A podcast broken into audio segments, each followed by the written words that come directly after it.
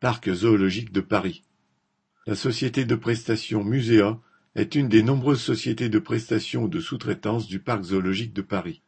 La plupart de ces travailleurs y sont en contrat ponctuel très court, voire en contrat à la journée. Chaque contrat est lui-même signé en plusieurs formats horaires entre guillemets, c'est-à-dire le plus souvent du temps partiel, avec parfois des horaires hebdomadaires ne dépassant même pas quinze heures. Les horaires journaliers sont eux-mêmes définis en fonction des besoins du parc, donc changeables chaque semaine.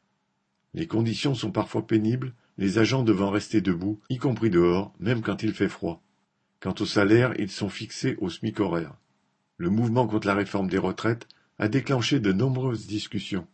L'ambiance est devenue encore plus tendue avec l'utilisation du 49.3 et le rejet de la motion de censure. La prise de parole méprisante et l'attitude détachée de Macron n'ont fait que rajouter de l'huile sur le feu et de la motivation chez ceux qui hésitaient à faire grève.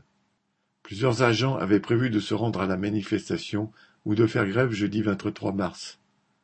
L'entreprise prestataire, exigeant de signaler toute absence ou retard à l'astreinte, a contraint les salariés à se déclarer en grève à l'avance en envoyant un mail. Ceci a suscité la colère de nombreux travailleurs grévistes qui ont décidé conjointement d'envoyer un mail la veille le plus tard possible afin de ne pas être remplacés. Après le 23 mars, la motivation est montée d'un cran. Aux discussions sur la capacité des travailleurs à gagner ou à faire reculer Macron, s'ajoute celle sur ce que les travailleurs du parc pourraient gagner par leur mobilisation, y compris sur la question de la pénibilité du travail et des salaires. Ce n'est pas parce qu'ils travaillent dans un zoo qu'ils doivent faire l'autruche. Correspondant Hello.